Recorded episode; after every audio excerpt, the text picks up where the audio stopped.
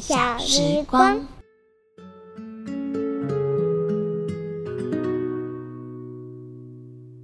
晚安，各位小朋友。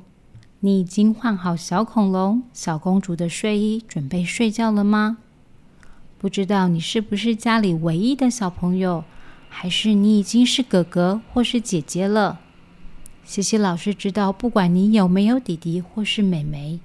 又或是平常跟表弟表妹一起玩的时候，一定会常常发生一个严重的问题，那就是你会觉得他们都把我的东西弄得乱七八糟，而且那些东西本来就是我的，为什么要跟他们一起玩？相信在你小小的脑袋里，一定有很多这样的念头，常常会问：为什么要变成一起？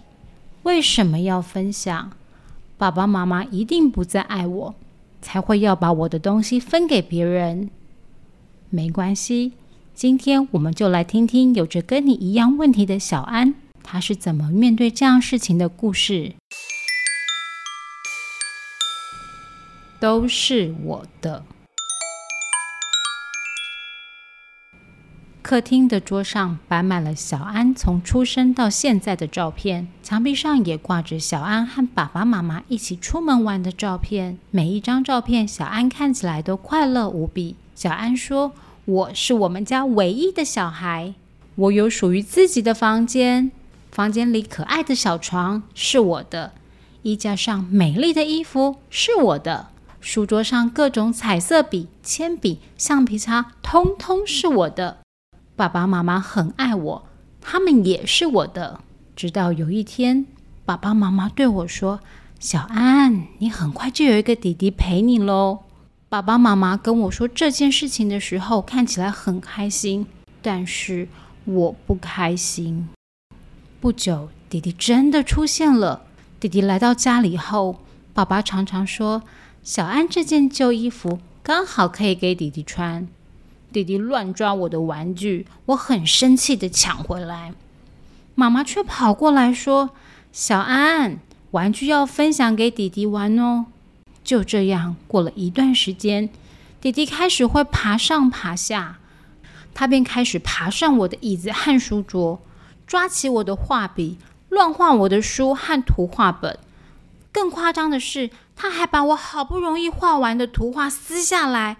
有时候还会乱画我房间的墙壁，我的房间变得好可怕，满地的纸屑，还有很多很多断掉的蜡笔。这些都是弟弟趁我不在家的时候，自己跑到我房间乱弄的结果。每次我在客厅看电视，弟弟就会爬过来抢我的遥控器。我打开冰箱想要喝养乐多，弟弟也会过来把我的饮料抢走。不管我做任何事情。弟弟都要跟我抢。难过的小安说：“我的房间再也不是我一个人的了，我好想要跟以前一样，什么都是我的就好。”小安说：“衣架上的衣服是我跟弟弟一起的，书桌上的各种文具是我跟弟弟一起的，书架上的故事书也是我跟弟弟一起的。”塞满每个抽屉和柜子的玩具，也都是我跟弟弟一起的。然后爸爸妈妈常常跟我说：“小安是哥哥，要照顾弟弟，要爱护弟弟哦。”我渐渐的觉得，爸爸妈妈是不是偏心，不爱我了？有时候难过的好想哭哦。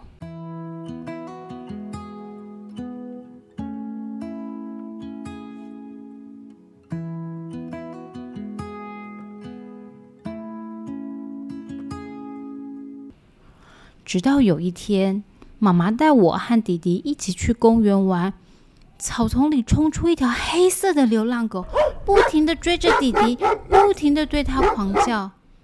我跟弟弟只好跑上溜滑梯，可是弟弟被流浪狗吓坏了，身体一歪，差一点就从溜滑梯上滚了下去。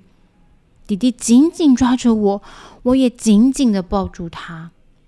流浪狗被公园里的其他大人赶跑后，弟弟依然紧紧的抱着我，并把头紧紧的靠在我的胸前。这时候，我突然有一种奇妙的感觉。几天后，弟弟生病了，爸爸妈妈很着急的跟我说：“小安，小安，你自己乖乖在家，我们带弟弟去看医生。”我一个人在客厅玩，一个人看电视，一个人喝饮料，家里变得好安静。我突然有一种怪怪的感觉。过了一段时间，我也生病了。爸爸妈妈一直陪着我，照顾我，喂我吃药，准备有营养的食物给我吃。弟弟也用很担心的眼神看着我。这时候我才知道，爸爸妈妈除了爱弟弟，也很爱我。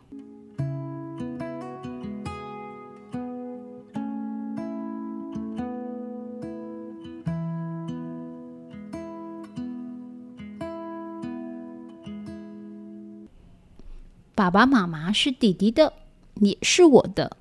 虽然有越来越多东西不再属于我一个人的，但我和弟弟一起分享这些东西的时候，我很开心，他也很开心。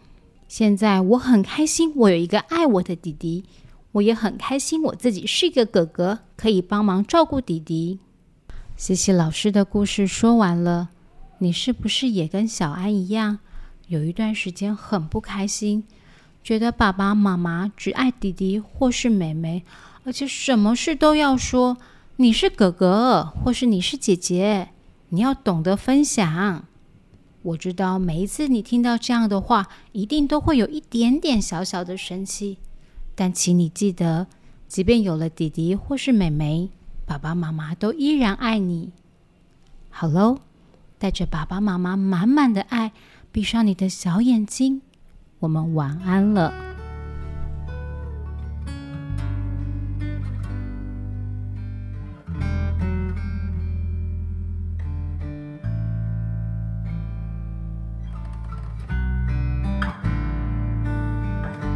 小朋友睡觉后，大朋友睡觉前，我的、你的睡前小时光。大家好，我是儿福联盟的奶云。我是我好你好亲子控好服务，拜拜！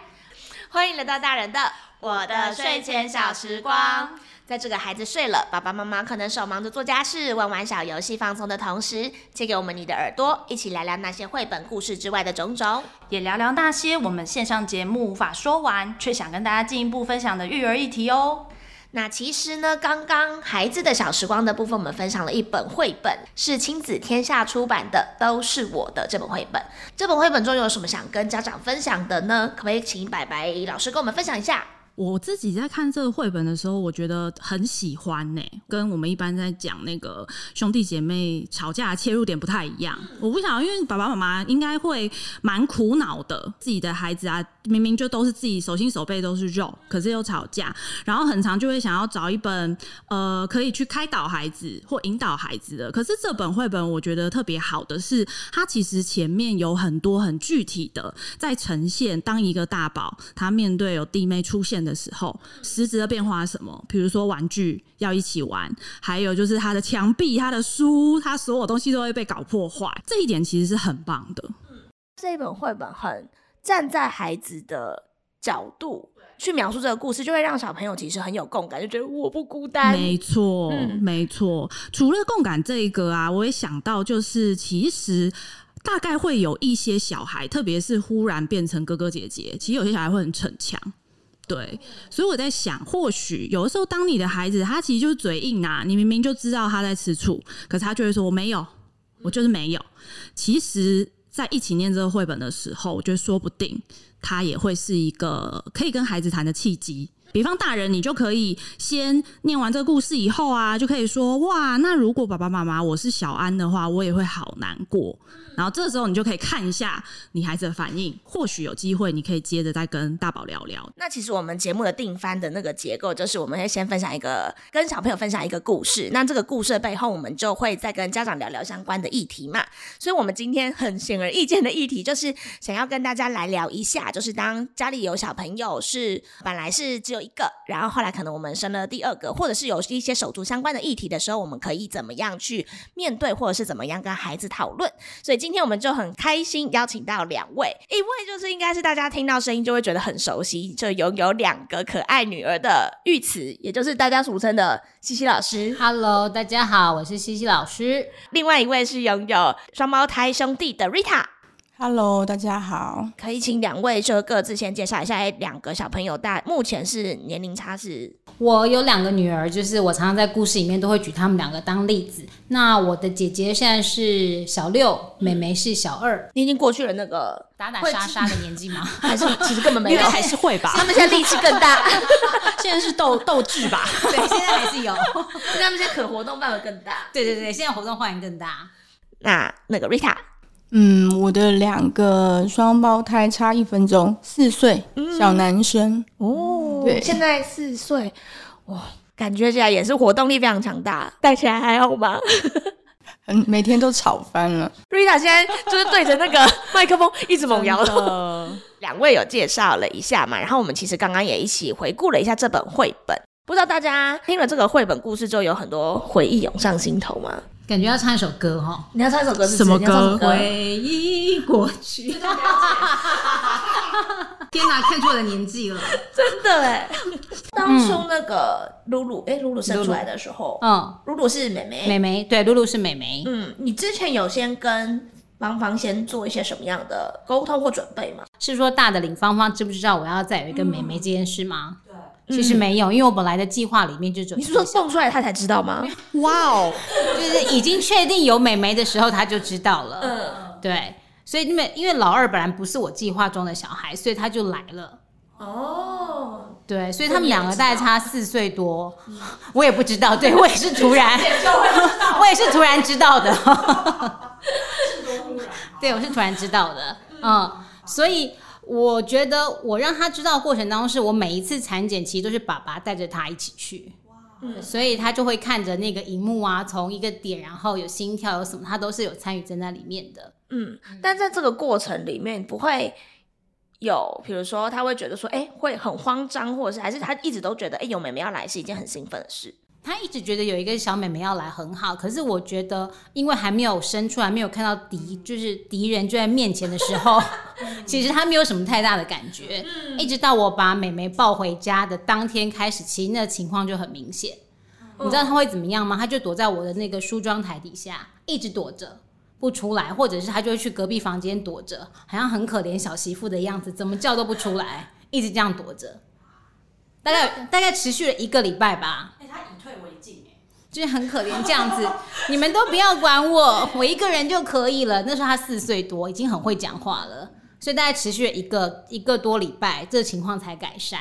那你是一开始就有发现这个情况，还是说，哎、其实你也是忙小的，然后忙到有一点，没有，其实他一开始他就很明显啊，他就是躲起来啊，就是躲在那个底下、啊。嗯，那你有跟他怎么沟通吗？我后来其实我还有就是有准备美眉送他的礼物，我有偷偷先买了手表，然后大概在一个礼拜之后，我就说这是美眉要送给你的礼物。她那时候非常喜欢白雪公主，所以我就买了一只白雪公主的手表，然后抱着美眉，让美眉的手拿给她这样子。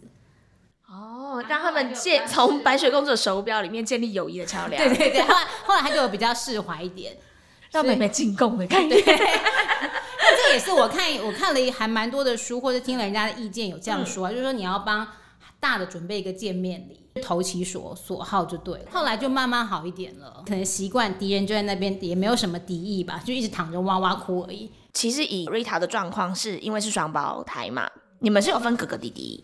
我们有分哥哥弟弟，当初是为什么会觉得，哎、想要分哥哥弟弟这样子的？因为有一些有一派是不分的，然后有一派是会分的。那这一件事情在后来你跟他们沟通，有没有发现什么问题？比如说，为什么我因为他们现在四岁了嘛，语言能力其实也蛮好的，会不会有争执说为什么我是哥哥，为什么我是弟弟这样？我们差一分钟，但个性差很多。哦所以其实哥哥跟弟弟的个性对差一分钟，虽然我有时候都会为哥哥很就心疼，就觉得你差一分钟，你为什么要承受这么大的东西？因为我在我家哥里，哥的个性是怎么样？他很沉稳，他知道说我今天是哥哥，我应该要让弟弟。哇，他有他他好老大对哦，他有时候会觉得是我有时候觉得看了就好心疼。他有时候明明就是弟弟就在发脾气，因为弟弟就是标准型的弟弟，就连我就就连就就连我婆婆都说天哪，他就是天生就是弟弟命的，因为他就是会发脾气，他也会躲在梳妆台下，也要演这一招，也会演着。着招就像个小媳妇，对，对就是一模一样，他就真的就是个弟弟。然后他可能会说。因为要求去管他，一大早起来就管说：“哥哥，我今天要玩积木，我积木玩完以后，我要读这本书去找妈妈。然后我我今天中午要出去吃饭。可是他哥哥有有时候很宅，我不愿意出去吃饭，就会开始哭。然后哥哥会五分钟冷静一下，然后就说：好，今天听弟弟的，那明天听我的好吗？明天是不是又重新来一次了呢？就是后天 有有今天中午我要再出去吃饭。对，有这个几率在。他也不一定是每一次听，但十次里面大概有九次都听他弟弟的。所以他们是一开始生出来的时候就是这样的个性吗？胎动的时候，我就觉得应该个性会不一样。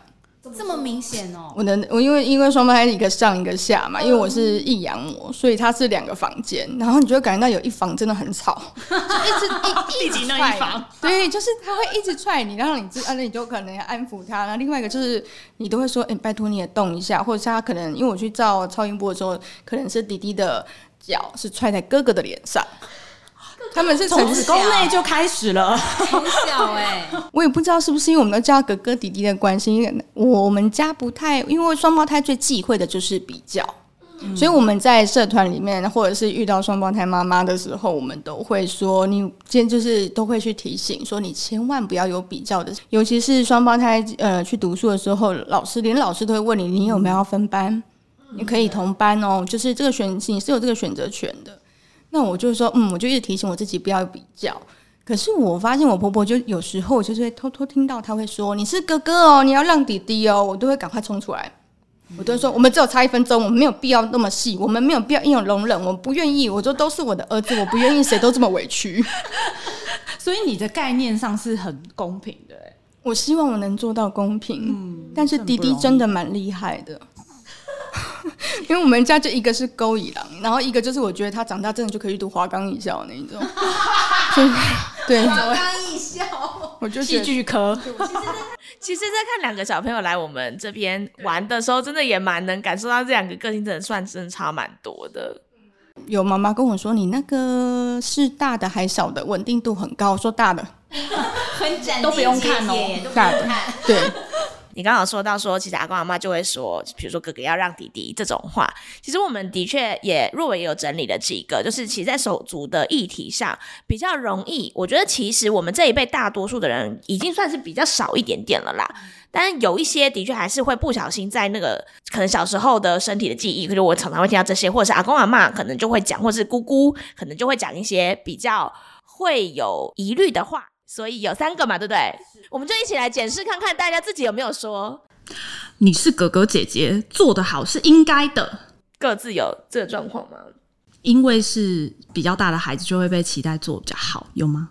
我我个人是没有这样要求我那两个小孩，但是我们家的长辈就是婆婆呢，就会每次打电话就是关心孙女的时候，她可能在电话里面就会说类似的话，所以我女儿每次一听到阿妈电话，就是说妈阿妈阿妈呀。我对，然后但是我就说，那你就听阿妈讲什么。所以当他阿妈跟他讲完电话，他在跟我说，阿妈每次会跟我讲说，要我要当然我是大的，所以我应该要做好榜样什么什么的时候，其实我跟他说没关系，对长辈还是要有基本的礼貌，在电话上你就听。可是实际上我没有这样要求你，所以他就左边进右边就出了，所以他也很。很怡然自得，反正阿妈打电话来就是会讲这一些，或或是逢年过节的时候有回去，阿妈就是会提醒这些事情。那阿妈当然是出于好意啦，可是，在孩子的耳朵听起来就是说，你每次都跟我讲一样的这样。那我的处理方式就是说，反正对阿妈你就是要尊重，她就是长辈，你不可以有什么顶嘴或什么。但是实际上我没有这样要求你，实际上你也看到了这样。我不会，因为当婆婆这样讲的时候，我就会直接说，嗯，就是只有差一分钟。我希望就是他承受的这件事情不要压力这么大，不能因为说我要今天差一分钟当了哥哥，他就什么事情都应该让弟弟，那我就会觉得他很会心灵上会有点破碎，因为我毕竟以你以我们这一辈的来说，我们小时候都是在这样的比较过程长大。我觉得那个伤害，其实到现在，你有时候遇到那种亲戚，他准备要比较的时候，你都会说好，我们家不比较，我都会直接制止，因为我觉得我小时候遇到的那种感觉，我到了那种心态，那种破碎的那种玻璃心的那种感觉，我觉得那种那种感觉是一辈子你都会记得的。所以我是尽量就是当长辈需要说说，哎、你是哥哥哦，你要照顾弟弟哦，你是哥哥哦，你这个东西应该要让给弟弟吃的时候，我就会觉得，嗯，我觉得不要不要让孩子有这样的心态。瑞对，塔是姐姐哦，我是家里的第二个，哦，但哇哦，对，中间那一个。就是会被夹杀。所以我会被比较，我又会被要求说你必须要去照顾他，然后我就会觉得，嗯，为什么？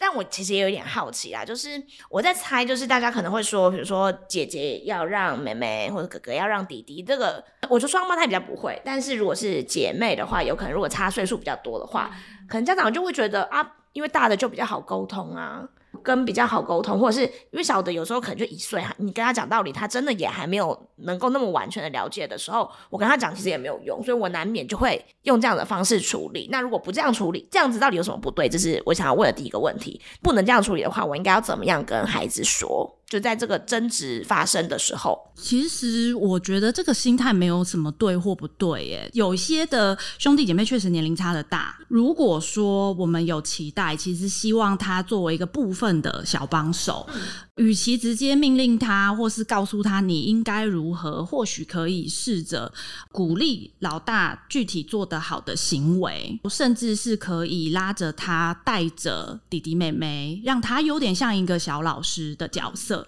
比方说，我有看到你把你自己的玩具收好了，我觉得很棒。那我们现在一起陪弟弟妹妹练习收玩具好吗？因为我希望弟弟妹妹长大后，或许可以跟你学习。这个是我想到，或或许我们可以让大宝心理上不会觉得那么不平衡的方式。不是用年龄去判断表现的好坏。对我这边有一个点是，如果心中还是难免想要分好坏，我觉得可以去凸显你小孩的个人特色，因为孩子一定有差异，就连双胞胎都有差异嘛。所以或许有一个，比如说哥哥力气很大，可以帮忙提东西；那妹妹很细心，可以帮我们注意今天忘记带什么。我觉得这样也很棒。就是以看见每个孩子的独特，然后鼓励孩子赞美孩子的这件事情来取代一个比较，或者是好像应该要怎么样，因为没有任何人是应该要怎么样的。第二个就是弟弟妹妹比较小，你先让他玩。你们小时候会这样吗？是你一定不会吧？我好像也没有直接对着大的讲过这个话、欸。如果他们打架或者吵架的时候，我们就说，我通常不会说你要让他，我就说就打回来或抢回来。等一下，这可以播吗？就是很正确，因为我会这样讲，是因为要训练孩子，其实你要有反抗能力的能力，因为你以后到了学校，其实你是同才之间，如果你跟别人打，你永远都是让别人或者怎么样的时候，其实我觉得对孩子自我保护能力会就是没有没有从小被训练这件事情是不 OK 的，所以其实我都会说，两个抢玩具打玩具的时候，你们就想办法自己要各自赢回来自己的东西，如果真的不行的时候，你再来找我。但是在抢跟打之前，你们应该有先有别的策略吧？一开始就这么激烈吗？因为他刚刚也是，我都会说，请你先解决完，再来跟妈妈讲。我希望你们情绪冷静的时候再来跟我说。我说没有什么事情是应该的，你必须学会自己去解决。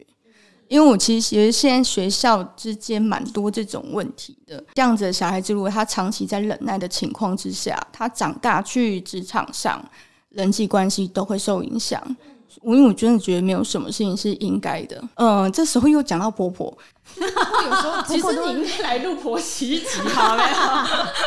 婆婆都会说，婆婆她都会说，呃，你就忍耐，要忍耐，就是干嘛之类，我就可以在楼上突然大喊说，忍耐不是美德哦，我们不要什么事情都尝试忍耐哦。我就对，你很帅哎、你们俩可以当好朋友哎、逆袭二人组。这个每次我听到这种话，我都觉得好糟糕哦。你为什么要教你小孩子忍耐？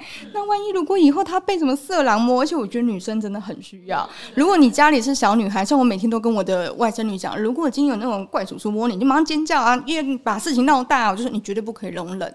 那如果你一直都教自己小孩子容忍，那那那怎么办？那那是社会安很很不安全呢、他不是友善的啊，所以你其实教孩子去忍耐，然后你跟他说你再吵叫警察抓你，这种人一一堆，然后现在看警察他呃发生什么事情，他就觉得警察会抓我，他也不敢去报案。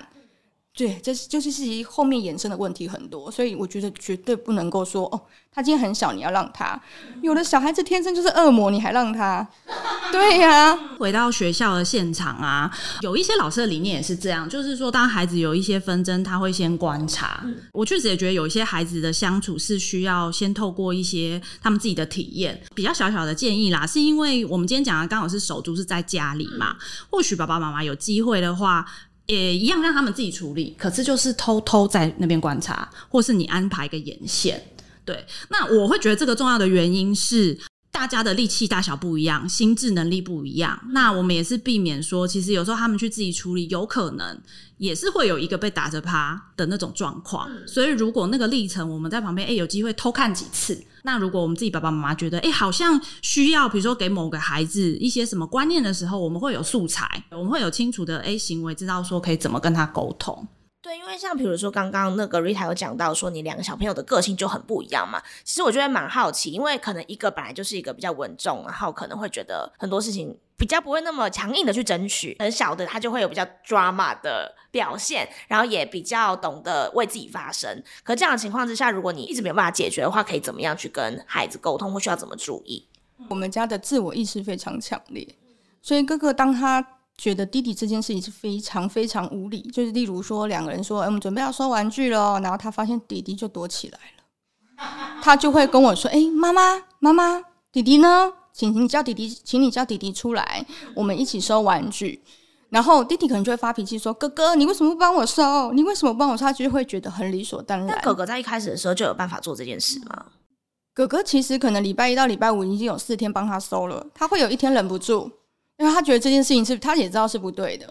他可能他收完以后，他回来也会跟我说：“诶、妈妈，为什么他就不要收那你将会，你这个时候你会怎么跟他？？”我会请他递过来。虽然哥哥他的个性是可能稍微稳重一点，但他也是会有爆炸的时候。就像他可能在路上看到人家乱丢垃圾，他也会问别人说：“你为什么乱丢垃圾呢？”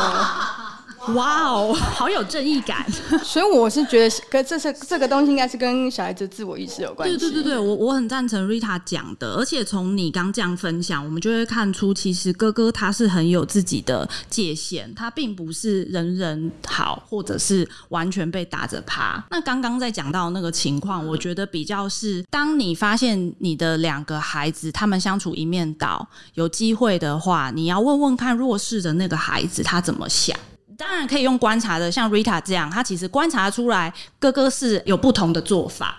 对，那另外一种是不一定我们观察行为观察得出来，可是我们可以问他：我如果今天弱势的那一方假设是恐惧跟害怕，我觉得这时候其实就会需要大人做一些处理，因为某种程度他已经是稍微有一点不平衡，会没办法去据理力争。其实也是一个我们需要教这个孩子他怎么表达的时候。那假设我发现我的小朋友他的确有这样子的状况，就是他其实对于可能哥哥或者是甚至有的是弟弟妹妹，就有一点害怕的时候，那我们下一步可以怎么跟他沟通，或者是他需要知道什么事情？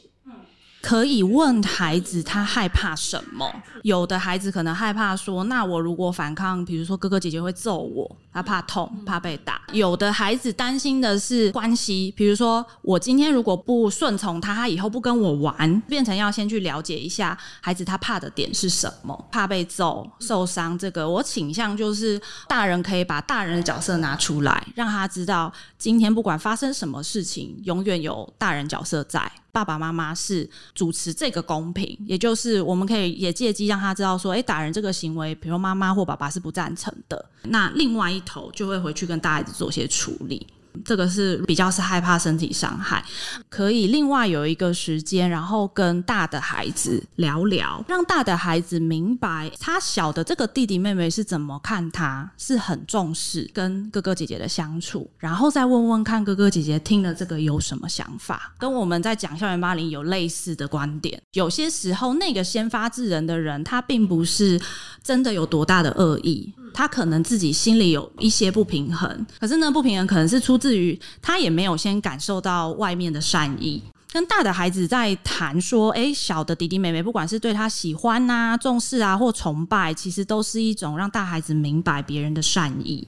因为西西老师刚刚其实在分享的时候，就其实蛮轻描淡写的，就说就让他们打一架。但我猜你其实中间还是做了蛮多的协调，或者是跟两边跟针对两个孩子不同的个性做一些沟通。你有没有比较印象深刻的例子，或者是你平常会怎么对他们说？这两个小孩应该都是，因为通常都是我自己去接他们回家，就是去安心班接回家，所以其实你通常只要一遇到他们，其实他们两个就是对我有讲不完的话，然后就一直吵一直吵，说妈我要讲妈妈我跟你讲我今天怎么样？妈我跟你讲，下了班之后的妈妈其实通常内心都有很多熊熊的怒火，但那通常我会先深呼吸，然后就跟他们说等一下停，所以我们三个人会停在路边猜拳，让他们互相。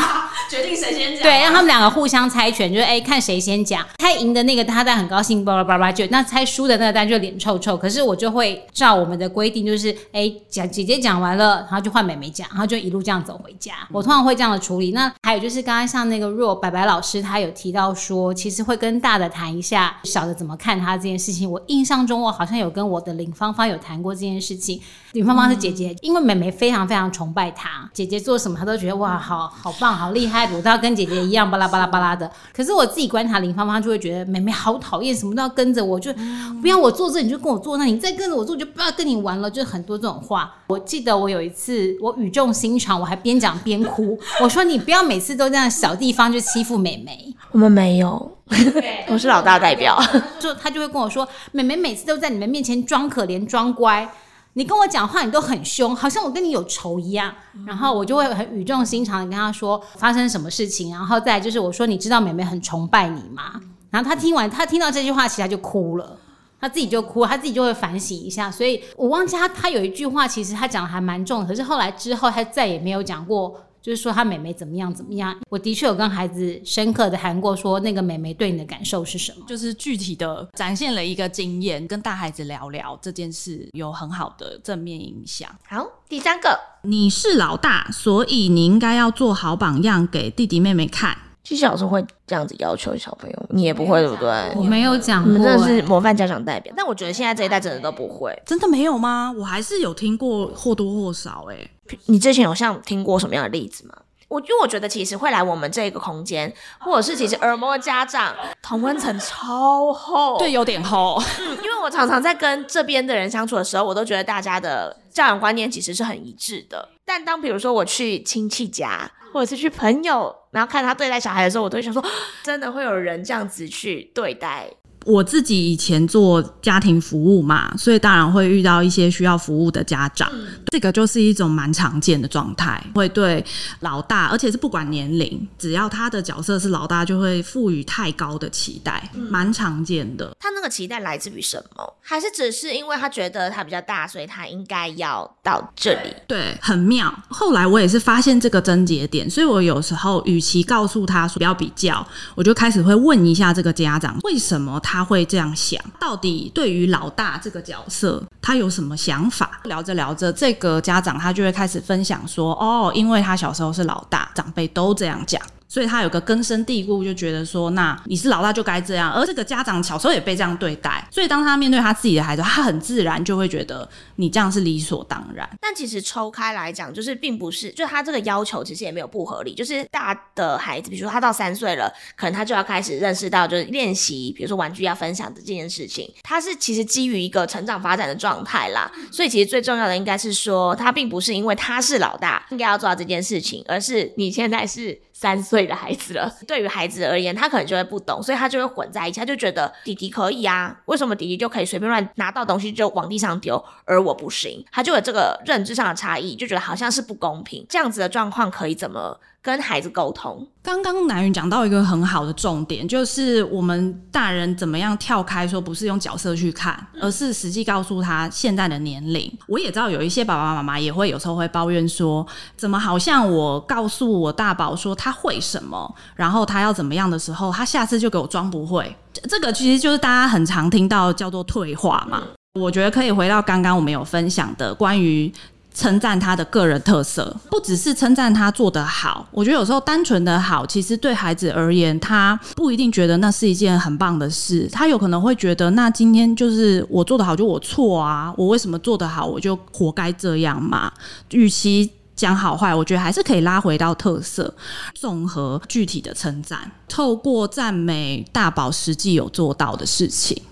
让他明白你是重视他的这个行为跟他这个人。但是我刚刚的问题其实比较在于说，大的孩子会觉得为什么你这样要求我，而不是要求弟弟妹妹？这样你不公平。一个就是这个方式可能就要蛮看孩子年龄可不可以理解，但是刚刚乃云讲的那个年龄，我觉得是一个很好的。比方，可能今天孩子是三岁，他弟妹是一个躺着的婴儿，然后我们在讨论收玩具这件事，那就可以很具体的让三岁孩子知道说，诶，弟弟他现在就是只会躺在那里咿咿啊啊哦，他的手没办法拿，对，然后他年龄还没有到，可是等他诶慢慢长到你的年纪的时候，我们也会一样教导他。是小时候会有这个状况吗？他们诶，小时候对，因为你也差四岁收玩具吗？之类的。任何可能你会要求姐姐，但是不一定会要求妹妹，然后他就会觉得为什么你这样对我不公平？你对我的要求好像看似比较高，我好像没有特别觉得，哎，大的一定要怎么样，或小的一定要怎么样。但是我记得把，就是他们学才艺这件事情好了，好像因为我这两个孩子其实都有在上打击乐，嗯，然后都有怎么样。然后我记得爸爸有跟我说，不一定大的要这样子，小的就一定要这样子。反而是爸爸有提醒我这件事情。但是在比如说日常生活当中，其实我很少会说，姐姐你就是应该把东西弄好，什么什么什么的，就是要就是要一起。我也自首哈，比较小的时候，其实收玩具都是我在收。难怪你刚刚就是眼神闪烁啊！讲不出来，就是我与其让他们吵闹，我不如自己收比较快。所以爸爸到现在就是会说：“你看，小时候叫你们收玩具都不收啊，都是你在收啊，这样子。”但是现在的确比较大，他们就是会要求上楼之前就是东西全部要收好，规定位才可以上楼。但是有可能因为小时候就是没有养成这么好的习惯哦，所以地上常常会落一个东西，就落一个东西这样子，然后爸爸就会生气。但听起来就是刚刚玉子分享，就是呃，我们还是可以同样要求两个孩子，只是你也可以跟比如说大的解释一下，说其实小朋友现在就妹妹或弟弟现在的状况，他就是没有办法。能力没办法做到这件事，你小的时候其实也是这样的。我会帮忙一起拿把远的东西拿过来这边，让他可以放在篮子里面。小的时候我也是这样子跟你相处的，或者是你收玩具的时候，我也是这样子陪你的哦。的时候，其实孩子可能就比较可以理解，说他的问题并不是因为我偏心，所以对你要求比较多。刚刚讲了三个，其实家长比较容易脱口而出的议题啦。接下来，其实我们就想要知道说，就是在刚刚说到的情况之下，是蛮容易造成，比如说哥哥姐姐的不平衡嘛。比如说，就像故事里面的哥哥一样，我们一开始可能会有爸爸妈妈完整的爱啊，或者是会有很多大家的全身的灌注跟照顾。随着这个小婴儿的出生，难免自己就会有一些被冷落的失落感。那其实刚刚玉慈也有提到，就是小的时候，其实芳芳有躲在桌子底下这些经验嘛，就也想问一下白白，就应该是说小朋友有哪些比较优微的表征，其实有可能是代表他心里可能有一些不平衡。孩子嘛，本来他的语言就讲话的能力就有点受限了。几种行为是其实以前在跟家长讨论蛮常见，可以供大家参考。一个就是当你发现你的孩子大宝本来会做的事情，他开始会唱反调。比如说他平常可以照规律好好收玩具，可是他可能这一阵子特别不想收，或特别拖延，然后或是洗澡啊，任何生活大小事。另外还有一种就是他会刻意捣蛋，然后嫁祸给弟弟妹妹。比如说明明就有个什么东西坏掉了，他就会说是弟弟弄的或妹妹弄，这应该很常。我看 Rita 一直点头。双胞胎其实就跟一般的孩子是一样的，没错，就一样是会说会会去推脱，或者是像你刚刚讲会故意唱反调。一个会说哦，因为妈妈你一直骂我，然后另外一个会说因为你一直叫我做事，都是哥哥。另外一个就是一定都是弟弟，都是弟弟用坏的。他们俩好有默契哦，怎么连互相吐槽的话都这么像？就是双胞胎，这时候就很双胞胎。捣蛋嘛，然后还有一个，有些时候可能没有什么刻意的行为，可是他会一直摆臭脸跟哭闹。那我怎么知道是不是他这个年纪？因为有时候三岁就是猪狗嫌。摆臭脸跟哭闹，因为是孩子太常见的状态嘛，所以当然就是如果你今天已经排除各种可能性，就像婴儿在哭，我们会先看尿布有没有湿跟有没有饿。对，那当这些都排除以后，我们发现都不是，我们就把它抱起来。对，所以大家也可以看看，就是哎，如果你今天都好说歹说，结果还在那边摆臭脸，那你要想有一种可能性，就是他正在不爽小的。嗯，或者是有另外一种，就是自己长大过来，一直也都知道说，其实当老大。就是会有一些比较觉得为什么我这么委屈的那个心情啦。所以其实时不时的去跟孩自己的孩子聊聊，或者是比如说透过一些绘本去看看，哎，自己的孩子有没有什么比较有异状的地方，或许他也会是一个开启你跟孩子沟通的一个很好的方式跟管道。接下来也想要再问拜拜，那如果假设这件事情你也发现了小朋友好像有一点不一样了，如果假设是专注在哥哥姐姐，我们怎么样可以让哥哥姐姐知道说，其实我对你的爱是没有改变，是一样的，爱其实是并没有分给别人，而是你们各自都拥有我完整的爱这件事情。我那个大的的确真的很常说，你就是比较爱美眉。那你有想过你真的这样吗？我没有啊，就是这样，当是当就是当局者迷吧。我我只好说当局者迷吧，不然能怎么说？就我自己觉得我没有，而且那个大的他，我记得他前一阵子有说，他说妈，你看我脚扭到的时候，你就会说没关系，站起来。妹妹脚扭到的时候，你就说怎么了？有痛吗？有肿吗？这样，我就说我有这样子吗？当局者迷，我只是。说当，我就一直我一直否认说我没有，所以像遇到这个事，我那个大的比较大了，他是可以用电脑的，嗯，所以其实我有时候会传讯息给他，我跟他说我对你的爱没有改变，就是说一些我对他的保证的话，我就是用讯息的方式告诉他，给情书哎，对，觉得觉得就是我跟他之间的秘密，只有我跟他看得到这样子，然后他他就会回我，当然这他这个年纪有一点点，嗯，有点转大人，你知道吗？又还没有很转。对，所以他就会说你很恶心哎，但是我觉得他内心是高兴的，他有听到我讲这些话，我就说我很爱你，我爱你一辈子一生一世，我都爱你，我很会讲对孩子讲这种话，但是我是发自内心的，OK。然后再来就是我还会有一个专属的时间，就是因为是小女生，所以可以跟妈妈一起洗澡，他们其实会有轮流跟我洗澡的时间，他们专属有什么话都可以讲，然后他们喜欢我帮他吹头发或者是洗头。那我觉得这个他就会感受到我满满的爱，这样子，这是我跟大的，就是比较大孩子的部分啦。那现在其实他们跟我一起睡觉，连睡觉都还是会抢啊，就是妈妈，你今天要面向哪里？要面向大的那边，还是要面向小的这一边？不能只是躺着吗？我不能躺着，OK？我不能躺平，我的脸不能向上，向上他们就一人牵只手，我有时候手会呈现这种交叉的方式。或者是说，OK，妈妈先躺这边，但十分钟之后就换这边，就是还是要有公平的情况发生。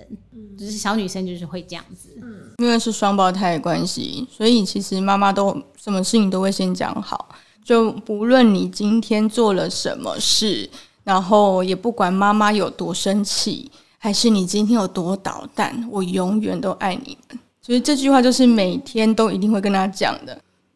就常常会把爱挂在嘴边，所以其实我们家不太会有那种他会怀疑妈妈对他的爱，他但他会有会说不公平的时候，因为他们其实任何情况之下，我都是在旁边看的，所以有时候他们在发脾气，就像你刚刚讲，他有一些小情绪的时候，你都是感受得到的，但是还是会希望他自己学会去消化，因为我觉得这个对他的情绪，你要如何去发表，你要告诉人家你的感受，所以我会希望。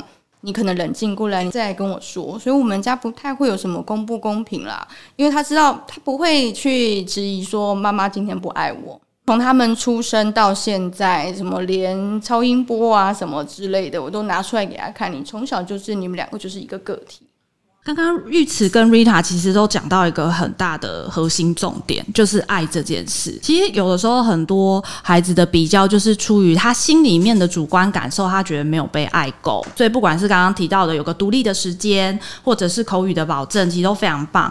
也分享一下，因为我刚好这两天我在看一本李怡婷作家写的萨提尔的故事沟通。作家他本身自己有三个孩子，因为他自己很忙，很常要去各地演讲嘛，所以他除了自己会。会把爱挂在嘴上以外，她其实也连同她周边的一些亲朋好友，比如说她老公或者是爷爷奶奶啊、公阿妈，就让他们知道说，她当她孩子问到他，哎，妈妈不在或什么时候，请这些大人也帮忙多说一句，妈妈虽然不在，可是她很爱你，她其实有在想你。作家就分享，他在文章里就写说，他说有一天他的孩子其实是比较高敏感的，其实就一样还是会哭会难过，可有一天忽然他孩子就跟他讲说，妈妈你很爱我，对不对？孩子就。接着说，因为那个谁谁谁，他们都说是你很爱我，你会想我。有些时候就是势单力薄啦，所以除了我们自己告诉孩子有多爱他以外，我们也可以增加放送的频率啊或强度。我提供一个小方法，我两个女儿现在已经虽然是小六和小二，但是回到家我们一定会有抱抱的时间。虽然都已经这么大了，就是还是要每天是妈妈抱妈妈抱，所以我就会两个轮流抱，抱紧紧。要离地吗？要离地，要离地。他是整样跳到我身上，然后这样子就是这样抱紧紧，或者是我躺在沙发上的时候，比如说美眉先来躺在我身上，然后我就说姐姐来，就三个人这样黏在一起。用这样的方式，也是一个让孩子知道其实我很爱你的方法。我觉得蛮有趣的，就像有点像是，如果说你给这个孩子只有两分的爱，然后给这个孩子是一分的爱的时候，他们就可以很明显的感受到那个一分的差别。可是你一个家长要做到超级什么都一样，一定是不可能。孩子都有不同的个性，当然有不同对待的方式嘛。可当如果你给他的是九十九分跟一百分的时候，那个差一分就不不是那么重要了。所以只要是一直你会持续的让他知道说你是非常非常爱他的。其实对于孩子来说，公不公平这件事情相对的冲得很淡，也鼓励各位爸爸妈妈，就是每一天都要记得跟自己的小朋友说你很爱他，然后也不要忘记给他们足够的拥抱，这样子他们就会知道你是哥哥姐姐也好，对于弟弟妹妹也好，我们都是给你百分百的爱的。今天就非常感谢两位的分享，大家还有没有什么想要最后补充的吗？给其他给双胞胎的爸爸妈妈一点鼓励。应该是说给所有双胞胎的爸爸妈妈啦。你要两个出生，然后你会希望自己做到公平之前，应该是先看看你自己有没有办法做到公平这一块。长辈会出来给你不同的意见的时候，我是希望所有的各就是双胞胎的爸爸妈妈能够站住自己的立场，因为双胞胎只要一经过比较，其实还蛮多例子，长大以后会呈现不同的人生。到现在都还是有灌输孩子一个概念，就是父母有一天会走，那就是你很幸运，你一出生你就会有另外一个人陪着你过下半辈子。不，就算是今天爸爸妈妈可能突然不在你身边了，你要知道你是全世界最幸运的人。不要再说他们就比较不会有公平这个问题。然后在对于就是长辈管教方面的话，我是希望就是自己父母心里要必须要非常的强大，因为你有双倍的幸福。你可能会有双倍的辛苦，但是我觉得你就必须要双倍的坚持，所以在这个路上，你才不会觉得说，哦，我我我我很辛苦，我好可怜哦，我是不是双倍被爱？不是的。是双倍的幸福，所以你必须付出的东西是双倍的。觉得我可以提醒大家，就是刚刚大家都有说那个爱的部分，就是真的就是要随时随地要挂在嘴边。常常就是走过去我女儿旁边，我就说：“哎，你知道我很爱你吗？”然后我女儿小时候的时候会说：“嗯，我知道。”然后现在比较大、比较调皮，就是说我可能知道。就会开始跟我玩这一种，说我可能知道，我说好没关系，你可能知道就好。那或者我们会玩一个，就是说我们可能会用手握着捏三下，就是表示是我爱你的秘密语。睡觉的时候，或者是我们会说，你知道我多爱你吗？小子就会说我知道，我就会说我超级霹雳无敌宇宙万物世界爱你，然后就会比那个中间那个形容词有多长多大。然后最后我女儿发明还有银河，对，就是每天会玩这种这种小游戏啦。很有情趣耶，让孩子知道其实我很爱他。再来，其实我觉得爸爸的角色也不能少。就很多人其实好好像觉得照顾孩子是妈妈的责任。其实我很多时候孩子要我抱的时候，我就把他端去他爸爸那里，爸爸抱，或者是爸爸背。那两个都已经比较大的，还是爸爸每天下班就是爸爸一边吃饭肩上一边扛一个，前面又是一个，爸爸随时就是一个人肉沙发。爸爸和妈妈给孩子爱，我觉得很重要，让孩子其实非常有有安全感，这样子就不会觉得说啊，爸爸比较爱姐姐，或是妈妈比较爱妹妹，就不会有这样的差别。应该说，只要有爱，就不会有不公平的这个词出现。对。让我想到另一个蛮好题，因为我以前有遇过一种家长，他们就会爸爸妈妈各分腾一个。不是要说这个不好，只是可能大家在想这样的方法，会觉得好像一人一个很公平。可是刚刚玉慈琪点到一个很重要的点，是孩子一起的爸爸妈妈，还是希望不管爸爸或妈妈各自都跟孩子有一些亲密的时候。我我很想赞同瑞塔刚讲的那个双倍的幸福，彼此的陪伴这件事情，因为其实遇过蛮多大人是很孤单的大人，就他有很。多手足，可是关系很疏离。上一辈比较常遇到，原因是因为我们上一辈的长辈其实很辛苦，他们光把孩子带大都不容易了，怎么会再在意这些？就你们自己去吵就好了。可是我觉得像刚刚玉慈分享的那个妹妹很崇拜姐姐，我自己也是一个很崇拜姐姐的妹妹。你小时候有点像洗脑她，你灌输她，长大以后她自然而然就会有一个对大的就会有个很正向的想法，这个是需要从小培养的。我自己因为也是老大，然后我跟我妹的感情现在很好，就即便我有另外一半或没有另外一半，我都有妹妹是可以陪我一起面对未来的人生。这件事情的确会让人心里觉得很踏实，也很安心。今天我们刚刚也分享了很多，我觉得其实会蛮实用，然后也蛮好的提醒。